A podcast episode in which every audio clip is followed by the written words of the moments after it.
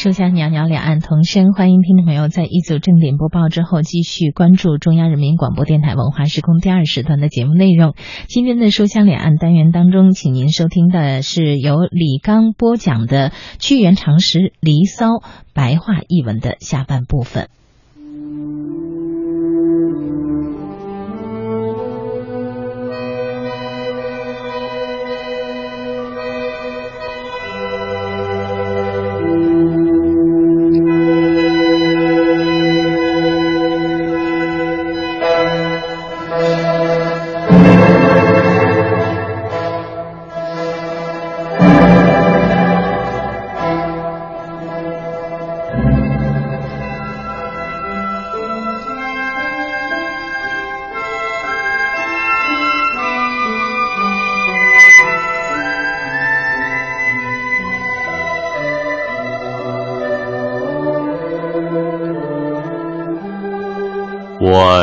我找来灵草和细竹啊，请灵分给我卜个卦。神巫说道：“美好的双方必将结合啊，哪有真正美人而无人爱她？想想天下是多么广大，难道仅仅这几个地方才有交往？”神武又说：“奉劝你远走四方，不要迟疑呀。哪有寻求修洁君子的人肯放过你？天地间哪儿没有香草啊？你何苦眷恋着旧地？世界黑暗的让人眼光迷乱呐，谁能分辨我的好？”和坏，人们的喜恶本来不一致啊，独有这帮小人更是怪诞。小人都把爱好挂满腰间呐，反说不可佩戴的是幽兰，连草木都不能识别啊，对美玉怎能评判？拿着粪土装满香袋呀，反说深焦气味不香不善。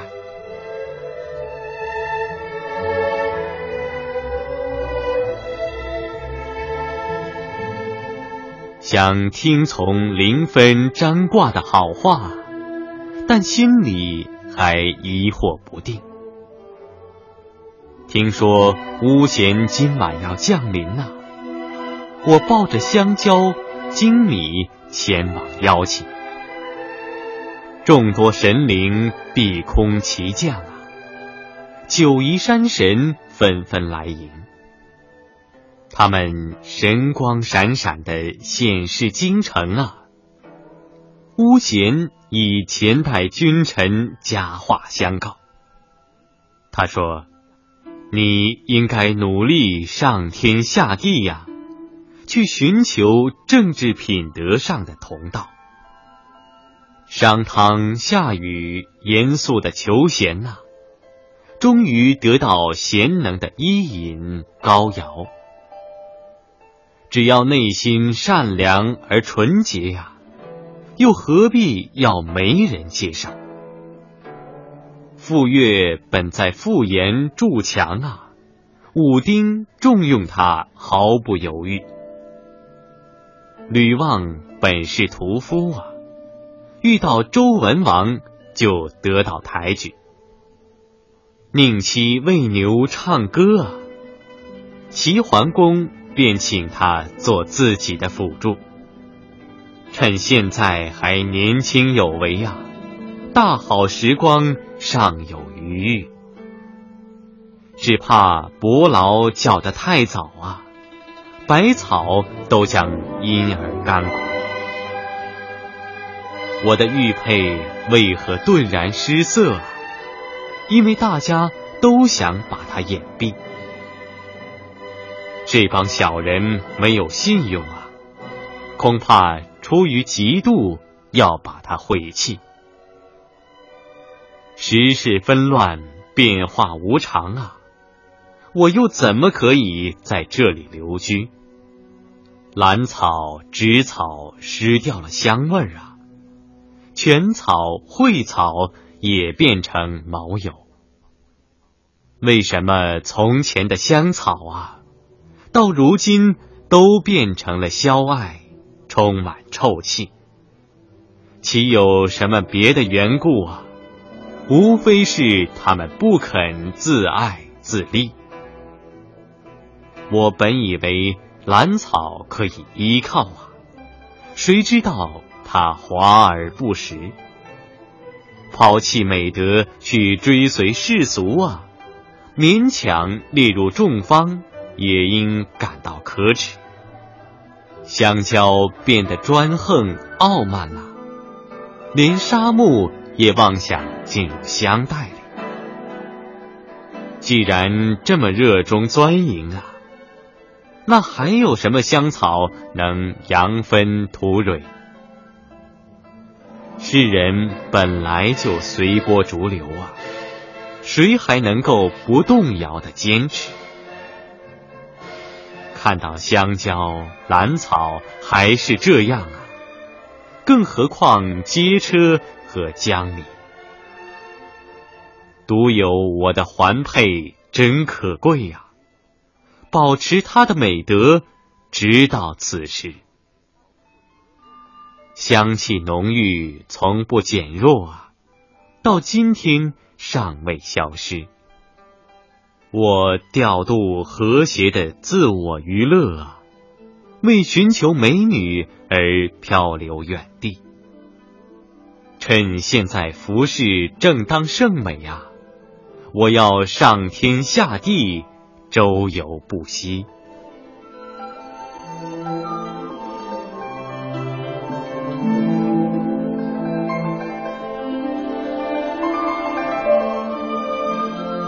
灵分已把吉卦告诉了我啊，我选个好日子准备上路，折下玉树枝做肉脯啊，把美玉捣成细末做粮食，为我架起飞龙啊，车上用玉和象牙来装饰。两人心灵不同，怎能相处啊？我将远走高飞，踏上征途。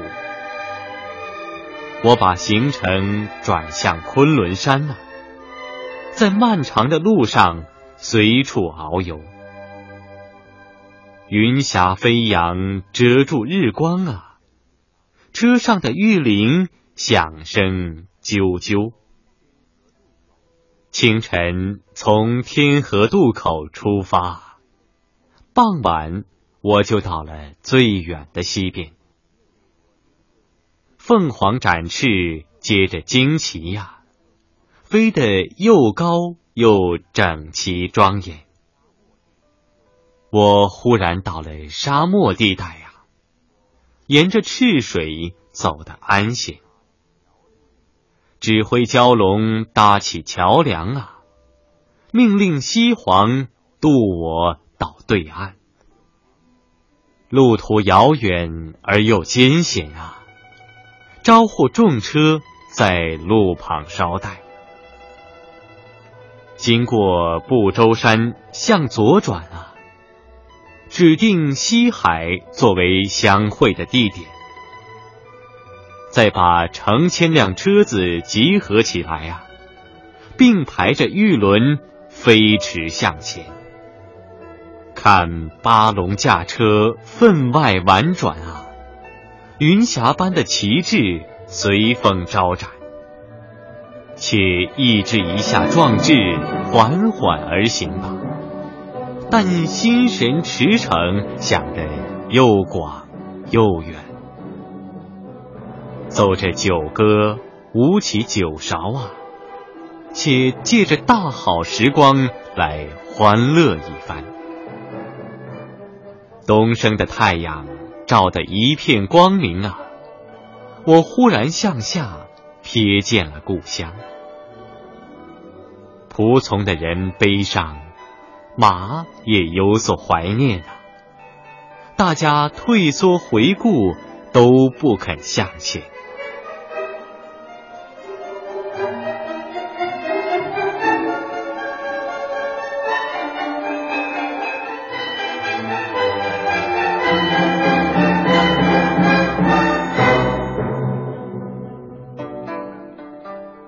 算了吧，国内没有人理解我，我又何必思念着国都？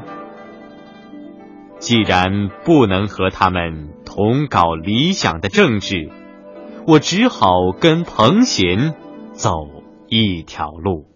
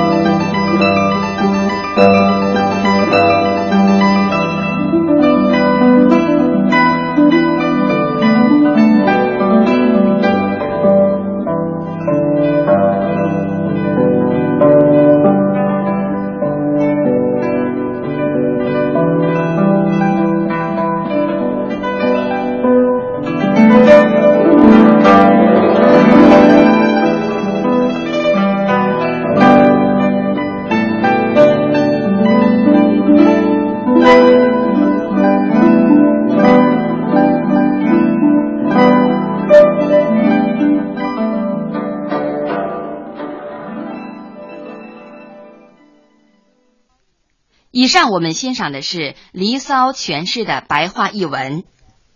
这样一篇影响深远的长篇巨制，到底在中国古典诗歌史上占有什么样的地位呢？让我们把它放在历史的坐标中来看看吧。在《诗经》以后的三百年间，是理性思维发展的时代，是哲学、历史、散文繁荣的时期。所谓百家争鸣，正是那个时代的文化特征。期间，诗歌消沉了，诗坛冷落了，但诗的生命、诗的活力并没有死亡或衰竭。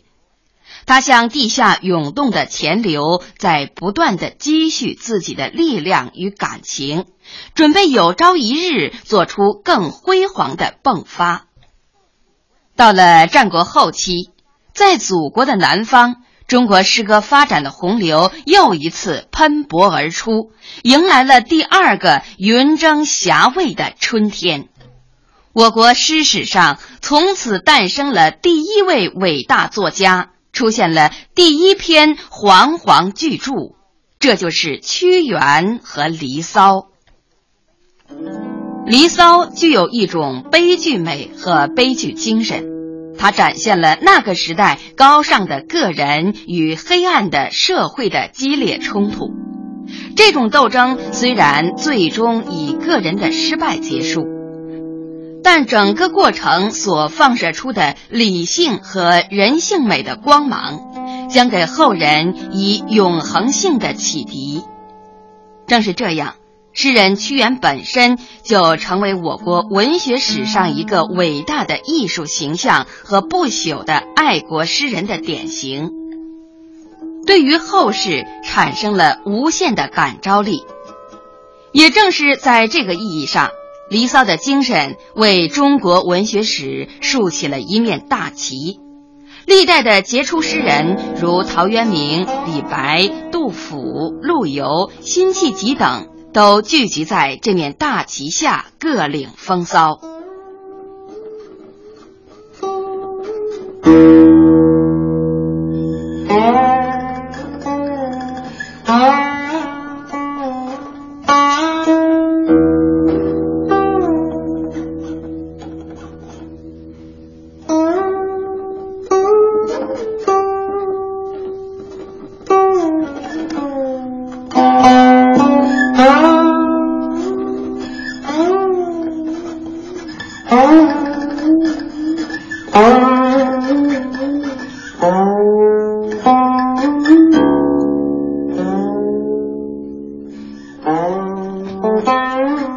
离骚在中国文学史上具有如此崇高的地位还由于它所具有的高超的独创性的艺术表现力。离骚是一篇具有深刻现实性的积极浪漫主义作品。它发展了我国古代人民的口头创作神话传说，成为我国文学浪漫主义的直接源头。浪漫主义作为一种创作方法，它不是按照现实的本来样子去描写现实。而是更多的表现作者由于社会现实的刺激而迸发出来的激情，表现作者对理想的强烈追求和反抗现实的叛逆精神。屈原的《离骚》正具有这样一些显著特征，同时《离骚》的浪漫主义特性。还突出的体现在诗人那丰富而新奇的想象中，它糅合神话传说、历史人物和自然现象，以幻想的形式、虚构的情境，表现了他深刻的内心世界。诗中花草树木、天地神灵无奇不有，呈现在读者面前的。不是一个哀告者的愁容惨面，而是一系列奇绝斑斓的艺术群像。诗人在这里隐去了全部生活的本来面目，而把心灵求索的过程化作一次神奇的天国游历。诗中的我肩披幽香的江离白芷，身带秋兰的花佩。早上饮用春兰滴下的清露，晚上品尝秋菊未放的蓓蕾。用木兰的根须编结白纸，穿上碧丽带露的花蕊，用君贵的嫩枝串联蕙草，戴上高高的帽子。他让白龙在太阳神沐浴的地方痛饮。把缰绳拴在万丈扶桑上，派月神在前面做向导，让风神为随从在后面奔跑，命凤凰飞腾，天地间光辉灿烂，变化万千。这些描写完全打破了人与神、天上与人间、幻想与现实的界限。如神话般美丽，如宇宙般辽阔，如史诗般宏伟，其想象之大胆与丰富，古今罕见。特别值得注意的是，诗人运用大量的古代神话传说，而又并不受原来故事的束缚。也就是说，那些故事在《离骚》中，并不是一般的被当作什么典故来使用。那些神话中的神和物，是作为活生生的形象，参与着诗人神游天国的活动。这说明诗人已通过一番自由想象，把原来的神话结撰成新的情节，并使它服从于一个新的抒情主题，成为表达诗人思想感情总的艺术构思的一部分。这种表现手法，无疑使幻想更加自由。又如诗歌的最后一段，写他驾着鸾凰凤鸟飞向天空，一路车马隆隆，云迷遮日，表现的是如何愉快而热烈。诗人的精神超越了现实境界，离开了苦难的深渊。当转到昆仑，行经流沙，指向西海时，却突然驻足在楚国的上空，再也不忍离去。与故国血肉相连的情感，立刻粉碎了刚才那一片美妙神奇的幻境。全诗于此刻也被推向高潮。就在这幻想的破灭里。迸发出了强烈的爱国主义情感。这样的艺术效果，如果不借助于神话，并把神话素材加以重新改造和构思，是很难达到的。文学上的浪漫主义实际有两种，一种是消极浪漫主义，一种是积极浪漫主义。前者利用幻想、虚构以致神秘主义来歪曲现实、粉饰现实，引导人与现实中不合理的事物妥协或者逃避现实。后者虽然同样带有幻想、夸大和奇特的色彩，但在根本内容上仍然是真实的反映了现实，引导人正确的认识现实。特别是唤起人们对于现实中的不合理事物的反抗。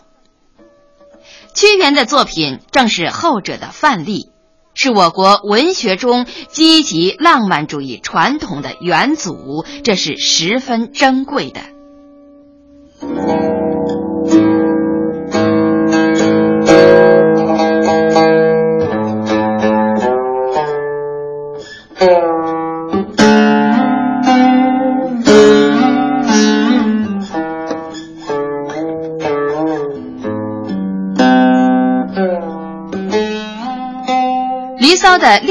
艺术特色是比兴手法的广泛运用，在继承了《诗经》比兴传统的同时，又进一步发展了它。《诗经》的比兴大多比较单纯，用于起兴和比喻的事物还是独立存在的客体，《离骚》的比兴却与所表现的内容合而为一。具有象征的性质，已经形成了一个较完整的象征体系。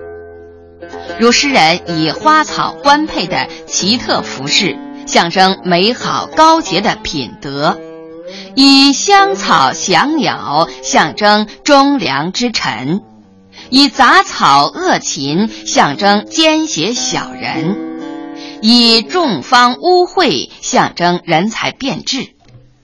诗人还自比为女子，由此出发，他以男女关系比君臣关系，以众女子妒及美女来比群小人妒及贤臣，以求媒人比求沟通楚王的人，以婚约来比君臣愈合等等。